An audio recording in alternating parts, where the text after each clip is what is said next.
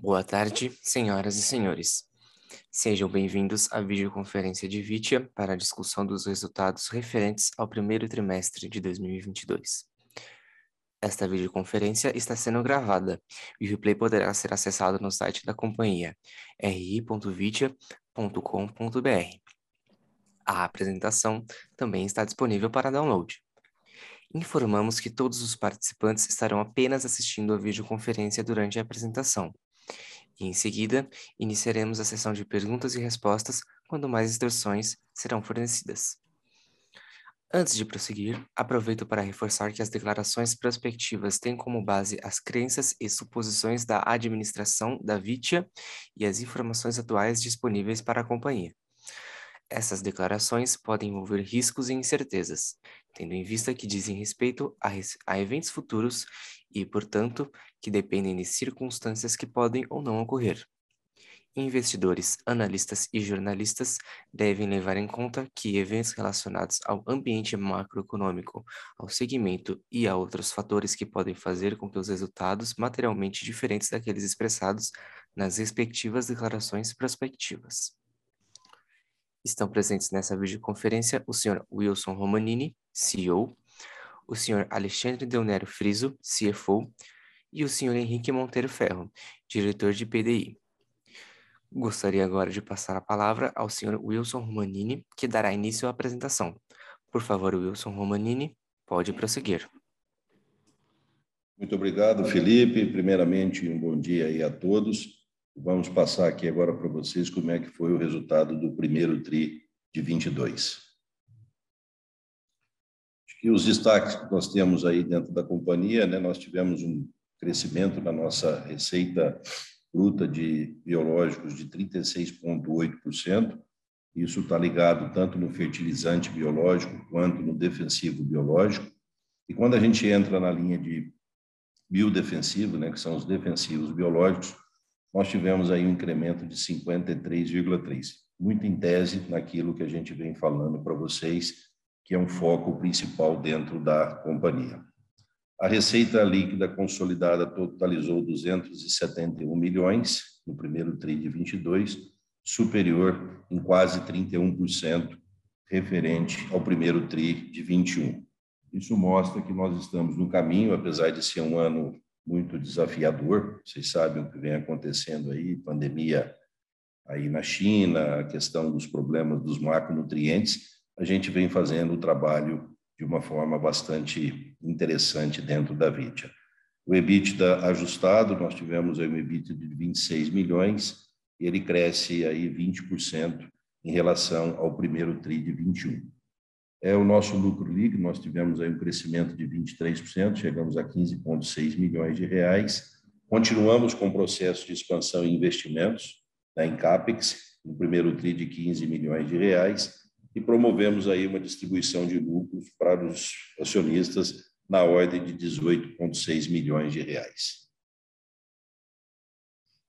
Falando um pouco das nossas performances no primeiro TRI de 22, a gente vem mantendo aí acima daquilo que foi projetado pelo próprio mercado um crescimento bastante interessante na linha de defensivos biológicos. Nós tivemos um clima adverso esse ano no Brasil, principalmente na região sul, que engloba aí efetivamente o estado do Rio Grande do Sul, Santa Catarina Rio, é, e Paraná, e tivemos também uma parte o sul do Mato Grosso do Sul. É, isso impactou aí numa redução de negócios agora no primeiro TRI na ordem de 20%, mas como esses lugares não existe uma relevância tão grande aqui dentro da Vidia, isso não foi uma coisa que causou um complicador aqui internamente. É, vocês estão vendo aí, efetivamente, né, a forte alta dos LPKs, é, isso impacta diretamente aí dentro da linha nossa de organo mineral, e aí a gente tem realmente dentro do ano um desafio bastante grande quando a gente fala em cadeias de suprimento. A gente vem mantendo o estoque da companhia um pouco mais alto.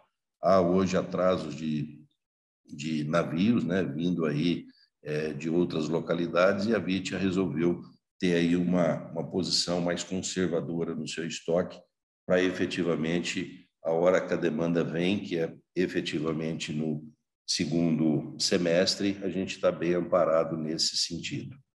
Nós temos aí né, os riscos e as oportunidades, então esse conflito da Ucrânia com a Rússia impacta diretamente a questão efetiva dos NPKs, mas a gente hoje vê de uma forma muito clara que não vai haver uma falta de NPK. Já o próprio produtor vem se organizando nesse sentido, ele vem aí trabalhando, é, analisando muito bem o seu solo, tem uma certa redução no uso de NPK, é, onde você tem aí efetivamente os solos mais férteis, então a gente não vê falta. Agora você tem aí um certo problema de logística nesse, nessa questão.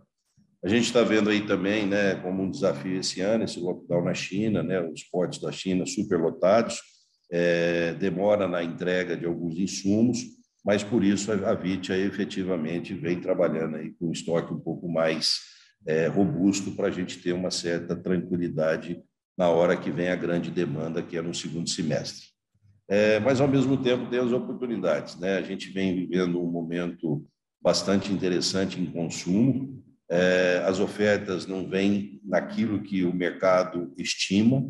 Então, a gente tem hoje, basicamente, todas as commodities agrícolas, soja, é, açúcar, é, algodão, é, milho, numa posição muito interessante em termos de precificação. Isso automaticamente anula um pouco né, a questão aí dos aumentos na linha de NPK.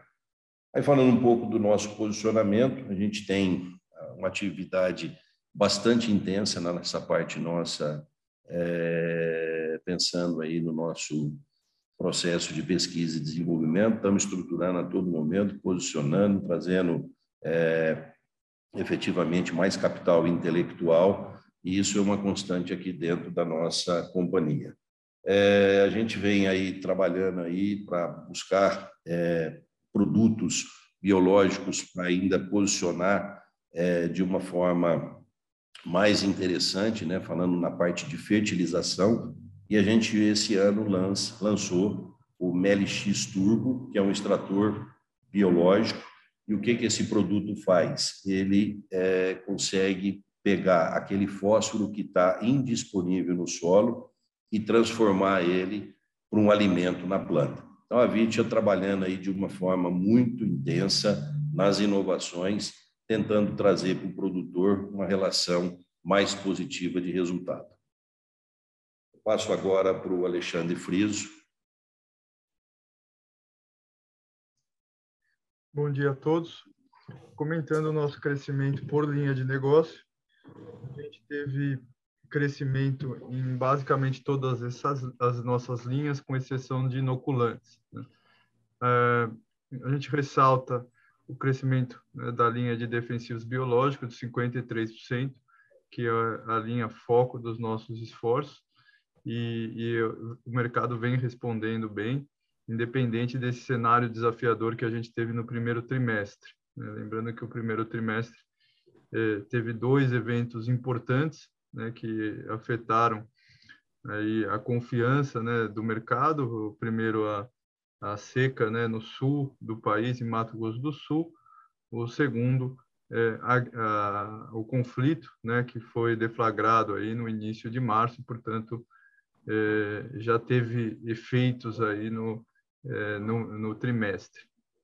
É, a linha de, acho que vale destacar aqui que tiveram duas performances né, um um pouco diferenciadas, né? A linha de inoculantes, que a gente teve uma queda de 28%, mas eu ressalto que essa queda é pontual, né?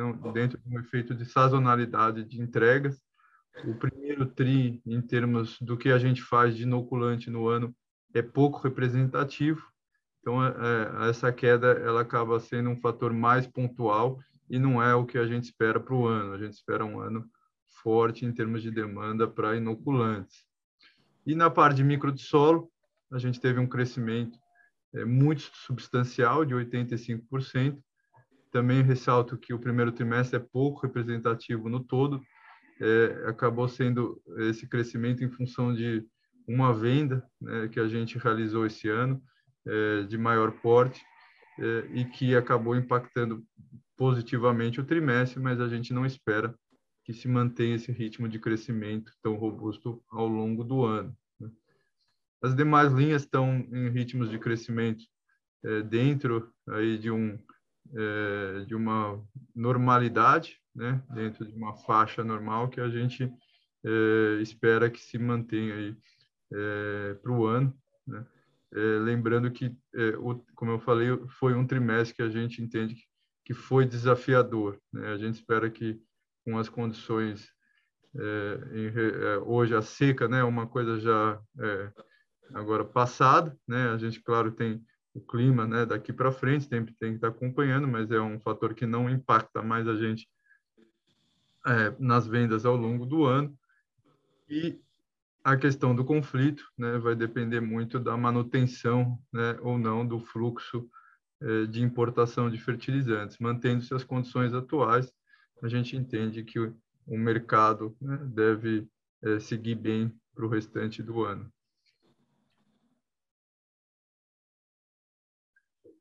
Podemos passar para o próximo slide.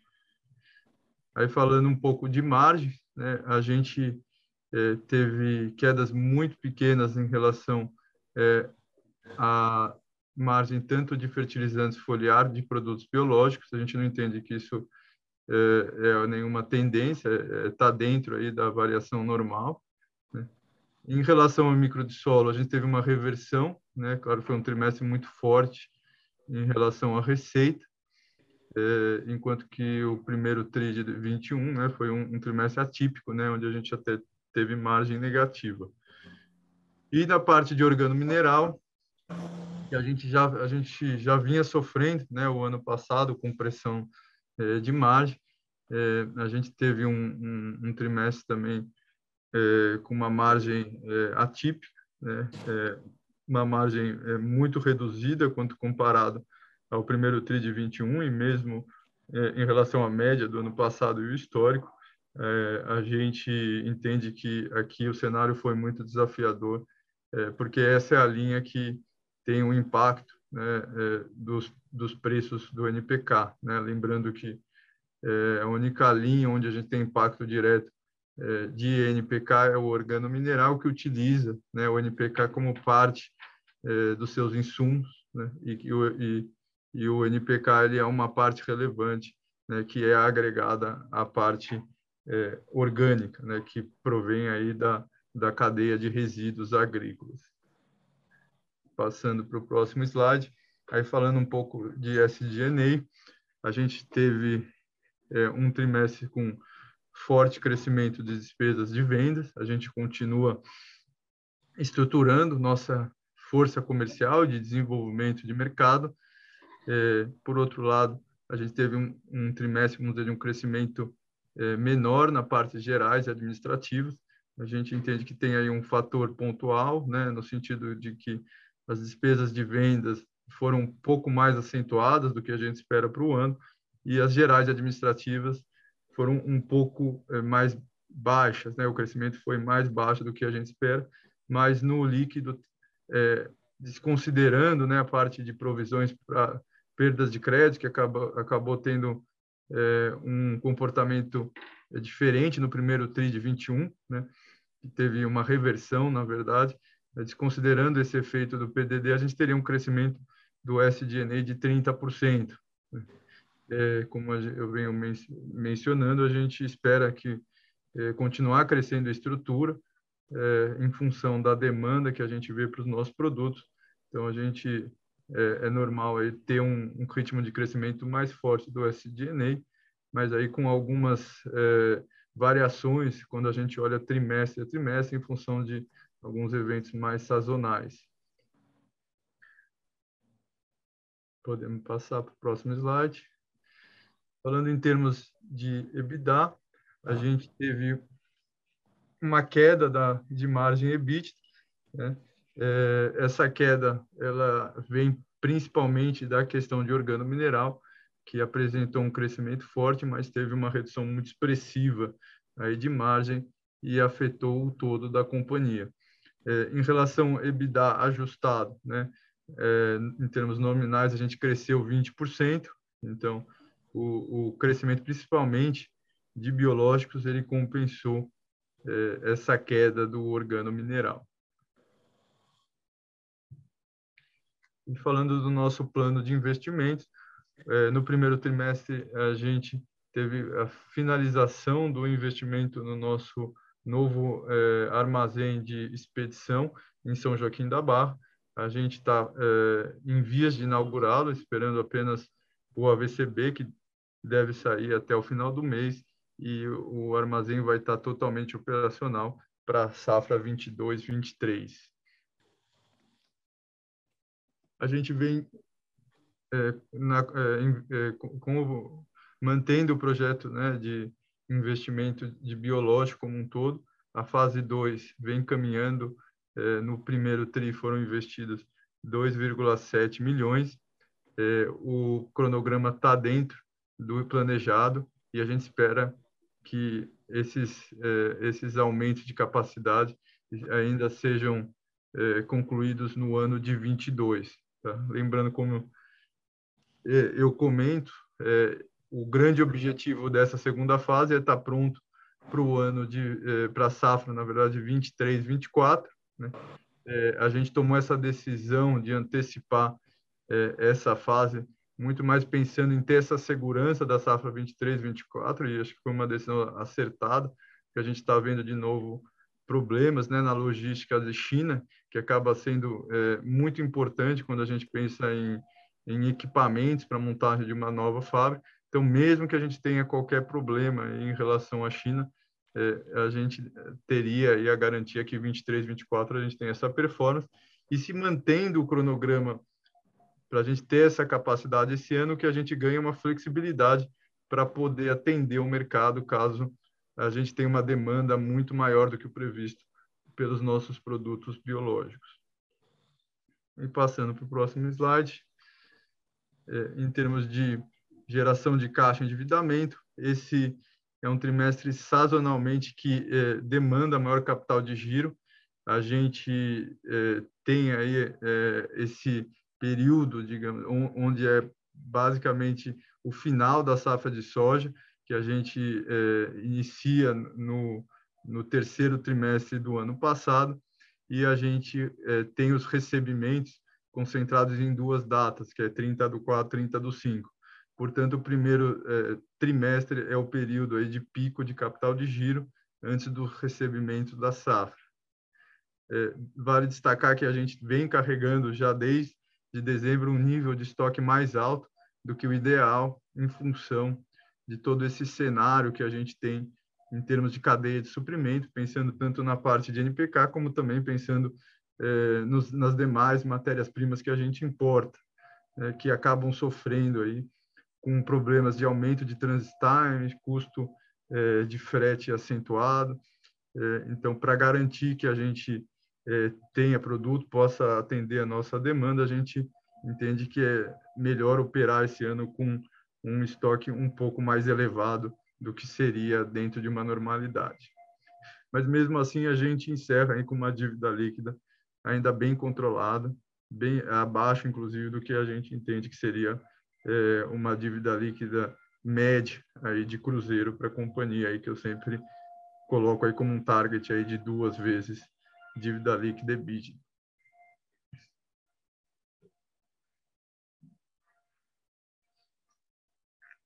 Passando para resultado financeiro, imposto de renda, a gente teve é, uma redução no resultado financeiro aqui, é, muito em função da receita de ajuste a valor presente.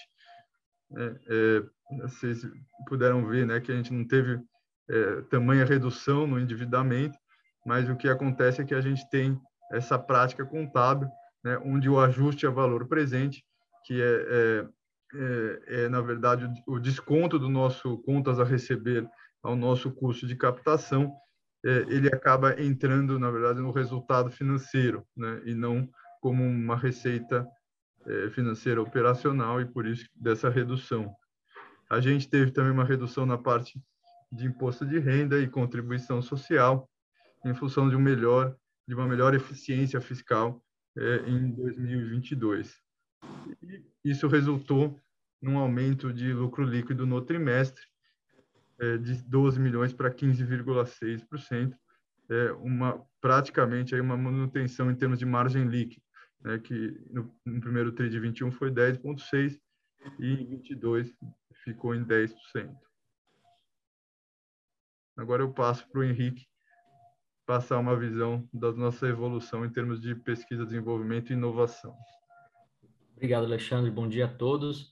É, falando sobre pesquisa, desenvolvimento e inovação, né, a Vitia né, segue com um propósito forte de aumentar os investimentos né, em PDI em 2022 né, e focado no mercado de biológicos, né, que são os defensivos biológicos, inoculantes e fertilizantes né, biológicos. Né, nós tivemos um aumento aí em investimento né, na linha de P&D, na linha de fertilizantes, né, comparado ao primeiro tri do ano passado, né, e em relação ao investimento em produtos biológicos, né, nós tivemos uma redução né, em relação ao primeiro tri, porém foi um efeito de sazonal, né, um efeito sazonal em relação aos investimentos de capex, né? O cronograma de investimento de capex em 2021 é diferente do ano passado, né? Mas seguimos forte aí, não, nós estamos com um cronograma de investimentos né, de efetivação dessas despesas, desses investimentos nos próximos trimestres, né? Até o final do ano, né? E em relação a lançamentos, né? No primeiro tri nós lançamos dois novos né, produtos né, biológicos, um deles é um defensivo macrobiológico à base de um parasitoide, e esse parasitoide ele é muito eficiente aí no controle da principal lagarta que ocorre em eucalipto, né? É, e é um produto inovador no mercado. E o segundo lançamento, né, é um fertilizante biológico, né, à base de uma bactéria e compõe, né, o nosso produto que lançamos chamado MeliX, né, que é um extrator, né, de nutrientes do solo. Né? Esse lançamento foi feito no primeiro TRI, né? E né, vem a agregar valor né, na, no contexto né, atual aí, né, dos agricultores de possibilidade de redução né, da adubação NPK, onde esse produto né, aumenta a eficiência de uso né, dos nutrientes né, que estão no solo, né, principalmente os nutrientes né, que estão retidos no solo e indisponíveis para a planta o produto solubiliza, extrai esses nutrientes retidos e fornece para as plantas. Eu passo novamente aí para o, o friso finalizar. Bom, falando rapidamente de mercado de capitais, a gente vem trabalhando né, para aumentar a nossa base de investidores, trazer maior conhecimento para a tese da VIT. Tivemos aí um aumento de liquidez aí no começo desse ano e, e a Vitia vem é, ainda mantendo é, uma apreciação né, significativa é, em relação ao seu IPO e também em relação à performance do Ibovespa.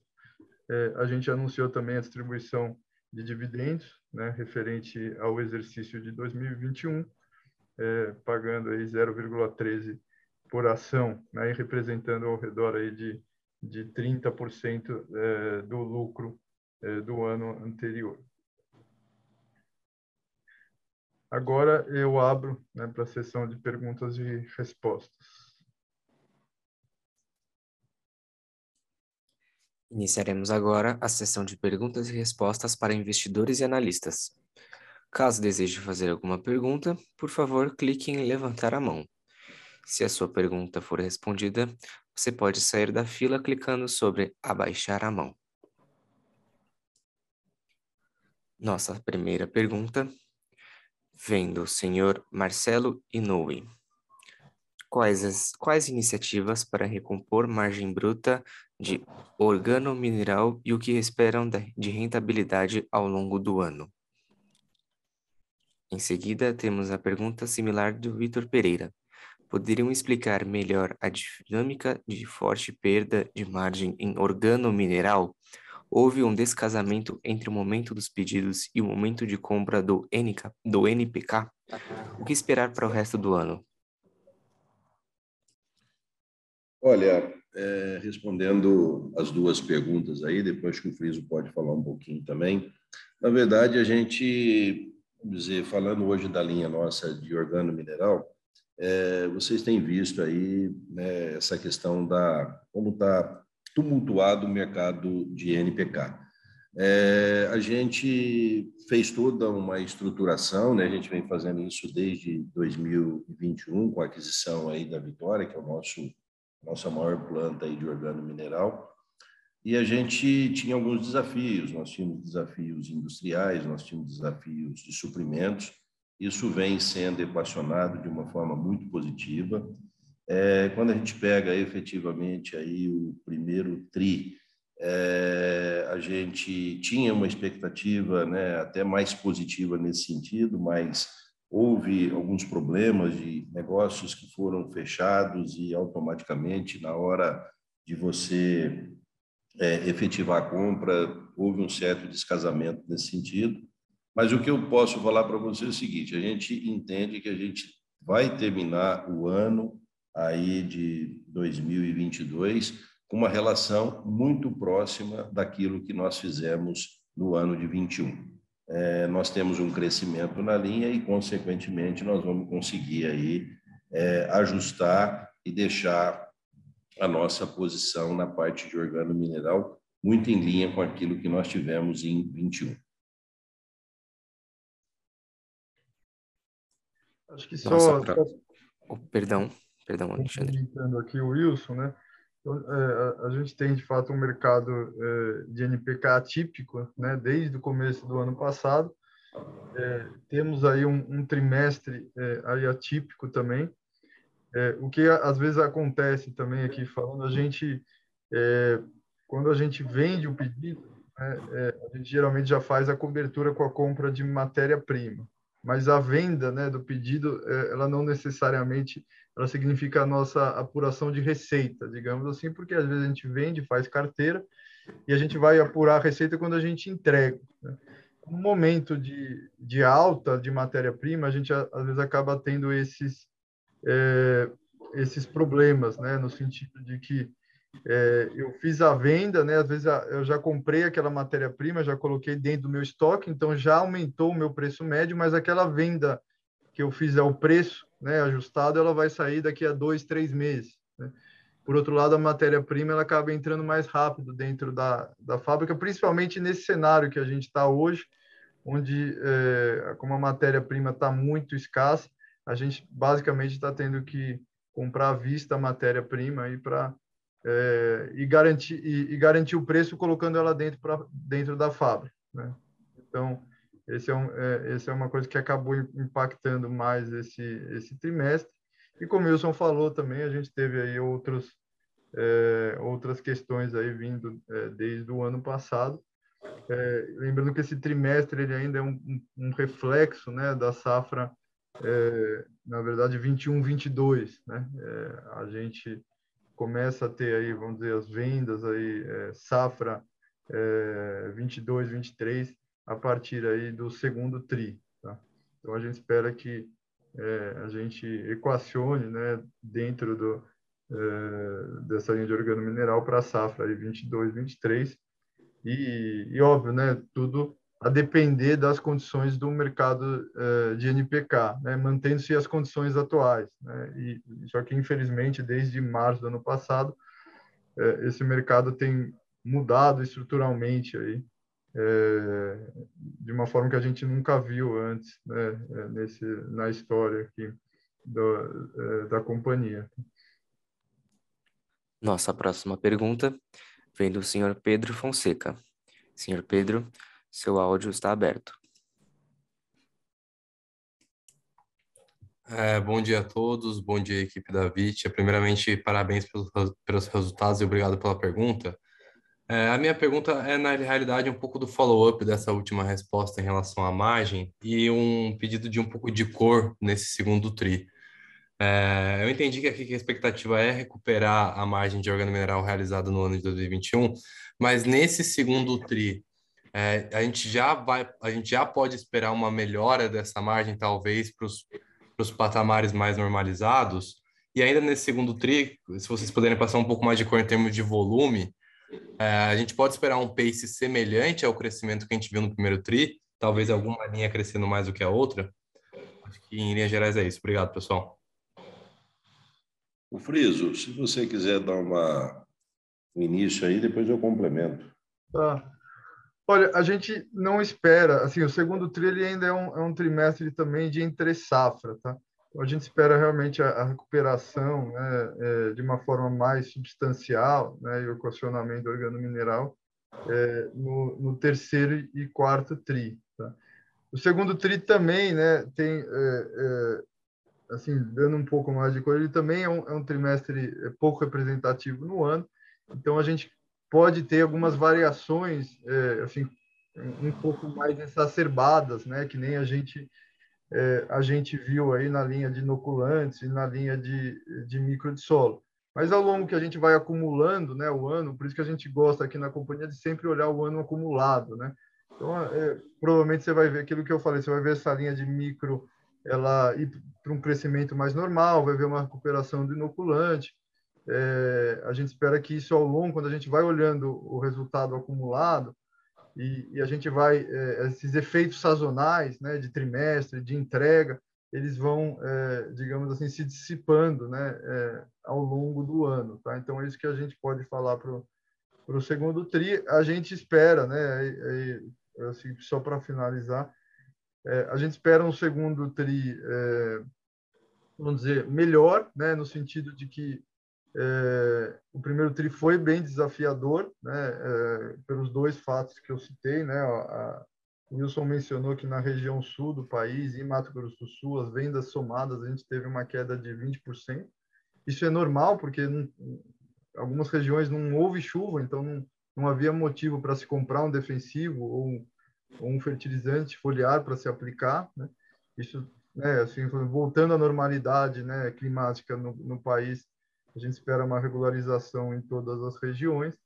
E a gente teve também em março, né, é, um mês um pouco mais devagar em termos de, é, de compras, né, entregas, porque foi um mês do conflito, né, acho que todo mundo levou algum tempo para tentar se adaptar e, e, e, entender como é que seria a realidade é, é pós-conflito em termos aí de, de, de fertilizantes. Então, assim, a gente é, a gente não espera esses movimentos, a gente espera que ao longo do ano, né, esses, esses, esses, pontos que eu comentei, que saíram um pouco da média e tudo, eles vão, é, eles vão entrando mais dentro do que a gente tem de expectativa para o ano. Né? É, e eu acho que é, esse primeiro trimestre também, comentando, a gente tem aí um, teve um crescimento, vamos dizer, é, forte aí na linha de organo mineral, mais relacionado a preço, né? mas que não deve se manter ao longo do ano, porque lembrando que a gente está comparando o primeiro trimestre do ano passado, né, em termos de NPK, que era o trimestre que não tinha havido ainda nenhuma pressão de preço. Né? O, o, os aumentos expressivos do NPK começaram a partir aí do segundo trimestre, né? E foram correndo aí até se, até chegar num pico ali em setembro, outubro. Tá?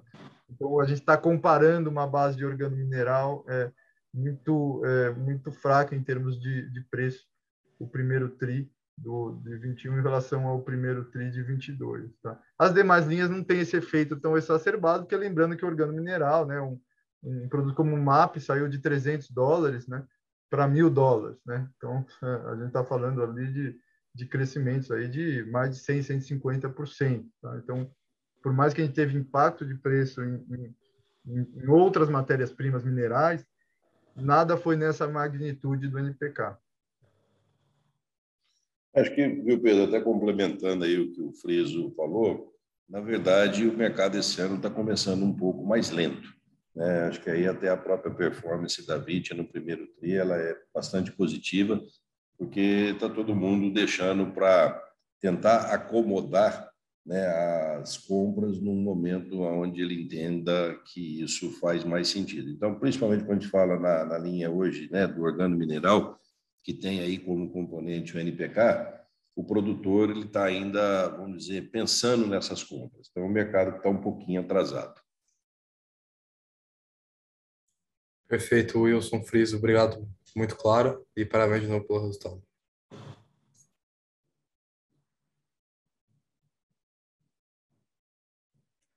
Lembrando que para fazer perguntas, basta clicar em levantar a mão. Nossa próxima pergunta vem do senhor Paulo Valati. Seu microfone está aberto.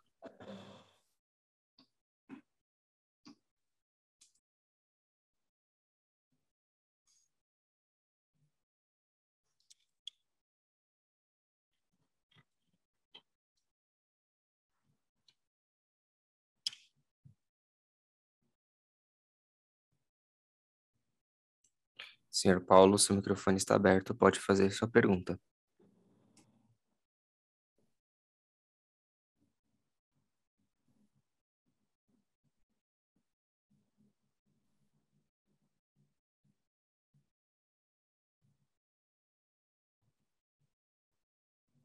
Pessoal, estão me ouvindo? Agora sim, Paulo. Perdão, estava com o microfone errado aqui. a tecnologia está tá vencendo hoje. Bom dia, Wilson, é, Friso e Henrique. Parabéns pelos resultados. É, a dúvida que eu tenho, pessoal, é sobre o crescimento da linha de biológicos, né? A gente viu em 2021 um crescimento de 80%, e quando a gente conversava antes de começar o conflito na Ucrânia, é, antes dessa loucura toda, a gente falava de um ano em 2022 repetindo esse crescimento, né? E aí eu, eu tenho na cabeça que a, a guerra na Ucrânia, ela, ela só ajuda nesse sentido em, em termos de impulsionar a competitividade do biológico, né? A gente vê resultado tipo da Nutrien, que é uma empresa que eu acho que é bem exposta a essa, a essa dinâmica, que foi, foi muito forte agora no primeiro TRI, né? A safra deles acontece um pouco antes da de vocês. É, e aí eu queria entender se esse crescimento de 80% que a gente viu em 2021, que a gente esperava para 2022, se ele se mantém, é, essa expectativa, ou se eventualmente ele, ela fica até um pouco melhor por conta disso. É, e é basicamente isso, pessoal. Achei ótimo o resultado aí, mesmo é, com os desafios todos. Paulo, é, você sabe que a gente conseguir ter aí uma harmonia plena né, daquilo que vai acontecer no mercado não é uma coisa muito fácil. Mas, querendo ou não querendo, acho que o ponto principal disso tudo é a estrutura que a Vitia vem montando né, já é, há basicamente dois, três anos atrás, em termos de aparelhamento, tanto da parte comercial, aparelhamento da parte de pesquisa e desenvolvimento, aparelhamento aí na parte de desenvolvimento de mercado.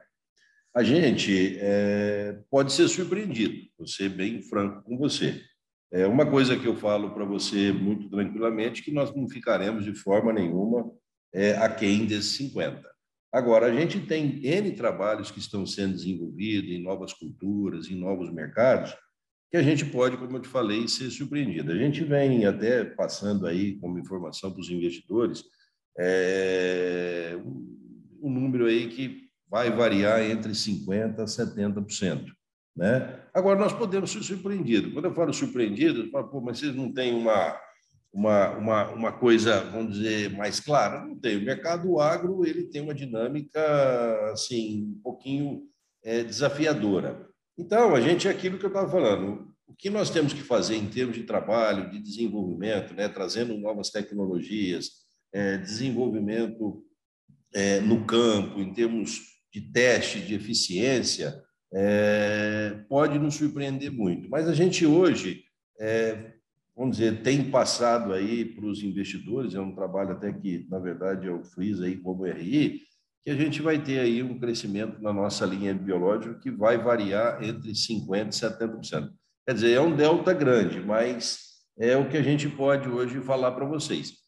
Eu, Wilson, sempre sou um cara muito otimista. Eu espero muito mais. E espero surpreendê-los, é mais ou menos por aí. Show, muito obrigado, Wilson.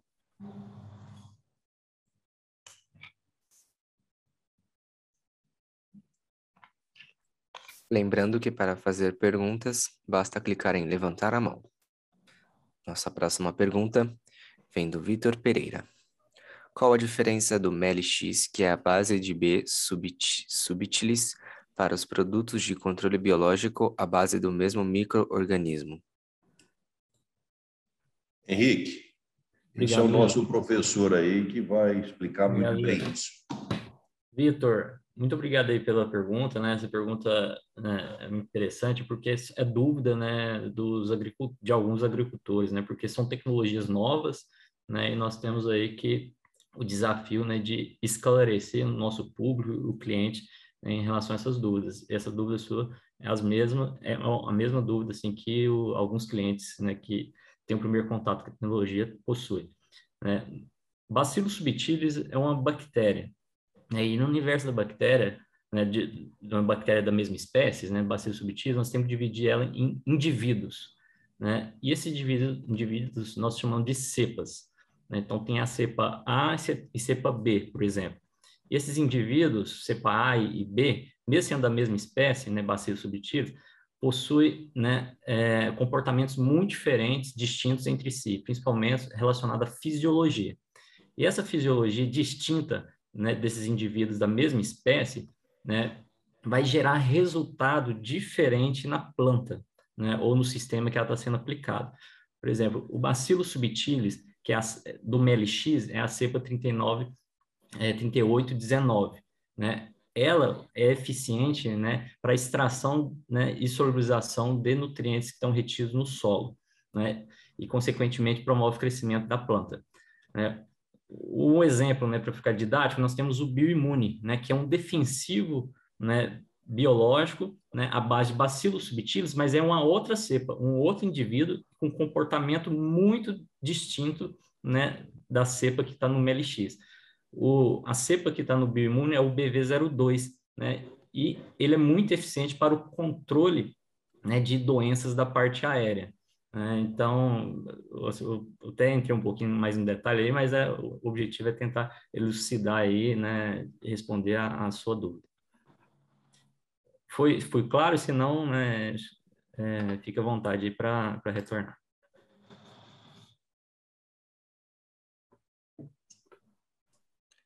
Lembrando que para fazer perguntas, basta clicar em levantar a mão. Nossa próxima pergunta vem do senhor Joaquim Ati. Joaquim, seu microfone está aberto. Obrigado, Felipe. Bom dia, pessoal. Ah, parabéns pelos resultados. É, eu só queria entender um, um, pouco melhor sobre o crescimento do top line. É, o que, que foi é, aumento de volume e o que, que foi aumento de preço? Puder passar por cada uma delas, por cada um dos produtos. E um pouquinho mais específico na parte defensiva, eu queria entender um pouco a dinâmica de crescimento. Eu sei que o Paulo já falou um pouco sobre isso, mas se vocês puderem dar um, um pouco mais de cor com relação ao crescimento e, e preço, agradeço. Obrigado. Friso, você poderia responder essa aí? Tá. Joaquim, assim, é, a gente não, né, como você sabe, a gente não, não passa né, os volumes aí por, ainda por questão estratégica, então a gente não tem essa, é, essa informação assim com precisão para poder passar, né? O que é, o que eu, é, assim, eu posso dar de cor, né, que de fato na linha de, de organo mineral o crescimento veio de preço, tá? É, conforme eu já tinha conforme um pouco da minha explicação, né? E, e assim na linha de, de biológicos, né, o crescimento é volume mesmo, né? É, até porque o biológico não tem essa pressão de preço, tá? E nas demais linhas, né, micro, foliares, a gente tem uma composição disso. Tá? É, então, o que eu posso te dar aí de, de cor em relação a isso. Tá? É, e acho que é, e, em relação assim ao ano, como eu te falei, né, o, a gente tem bases comparativas, né? Então, o primeiro tri de 21, a base comparativa de preço é muito baixo. Então, a gente espera que ao longo do ano é, esse essa questão preço vai influenciando menos, né? E as coisas vão caminhando mais pelo, como o Wilson falou, para o que a gente tem ali, por dentro de biológico, de crescimento, a gente tem, quando a gente olha trimestre, pode ter volatilidades maiores, né? Então, aqui a gente, é, quando a gente pensa no agronegócio, a gente pensa muito em safra no ano que vai, que vai acontecer, e porque nos trimestres específicos tem uma questão sazonal muito forte, tá? E às vezes até de entrega, às vezes de é, como eu falei, de base comparativa. Então, é isso que eu posso aí te dar é, assim, de mais cor nessa questão volume e preço. Tá? Obrigado, Alexandre.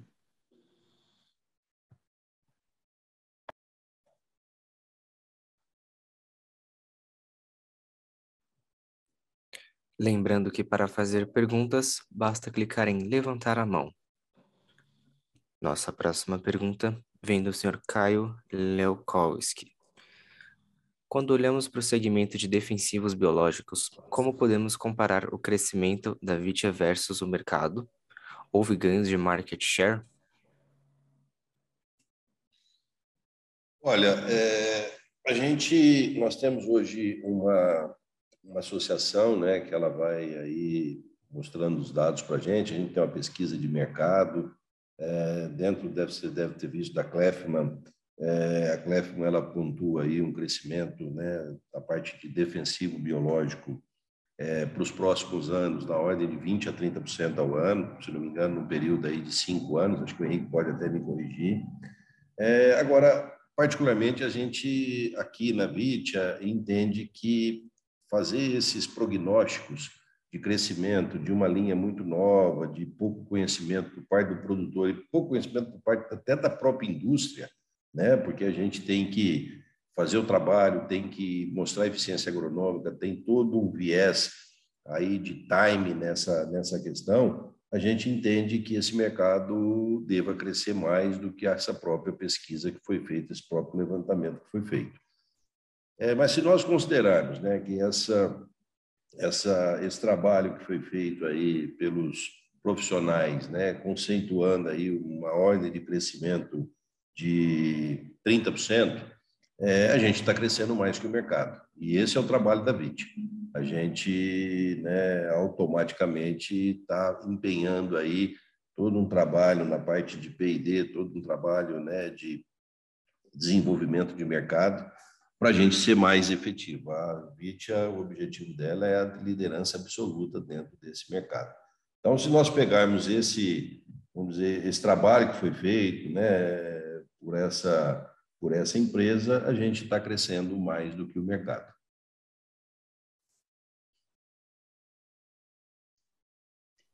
É, acho que só, só complementando, é, a gente, é, pelo como, como o nosso mercado está organizado, a gente não vai ter isso trimestre a trimestre, né? Inclusive, os dados que a gente geralmente tem são muito defasados ou, ou são prospectivos, né? A gente não tem é, esse acompanhamento assim com essa precisão, tá?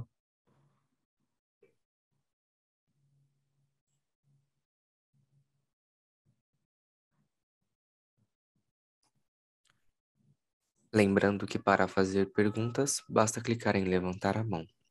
Nossa próxima pergunta vem do Sr. Calil de Lima. Vocês têm estudado novas tecnologias além de biológicos, como, por exemplo, interferência medida por RNA, RNAi? Henrique. Obrigado, Wilson. Bom dia, Calil. Obrigado pela pergunta. Né, sim, nós estamos olhando novas tecnologias, né? Esse é o nosso dia a dia, né, de sempre estar tá prospectando, né, entendendo o que está acontecendo né, no Brasil e no mundo, né, em relação a novidades, né, às publicações científicas e o que pode ser aplicado aí, né, na prática, né, no campo.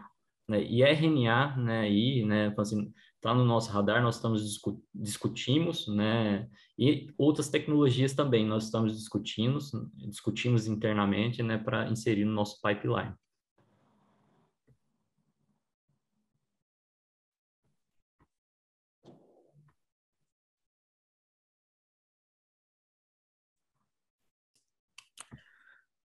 Lembrando que para fazer perguntas, basta clicar em levantar a mão.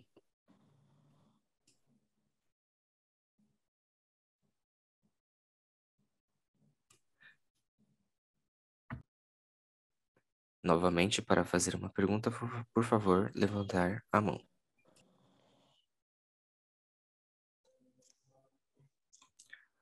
A sessão de perguntas e respostas está encerrada.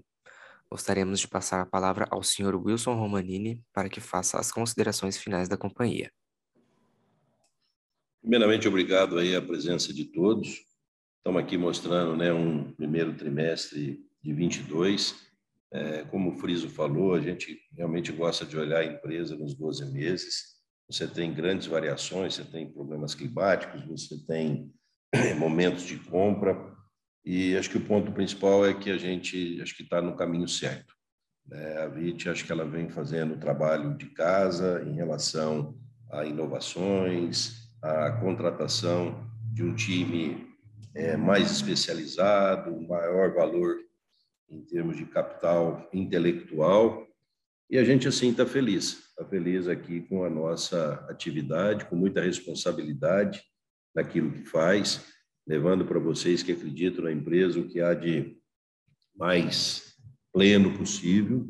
E a gente que pode falar para vocês é que a gente tem aqui dentro do nosso ano desafios, mas a gente tem muito trabalho, muita dedicação e com certeza vamos encerrar o ano aí de 22 com resultado bastante interessante para todos nós. É isso que eu gostaria de passar para vocês. A videoconferência da Vitia está encerrada. Agradecemos a participação de todos e tenham um, um bom dia.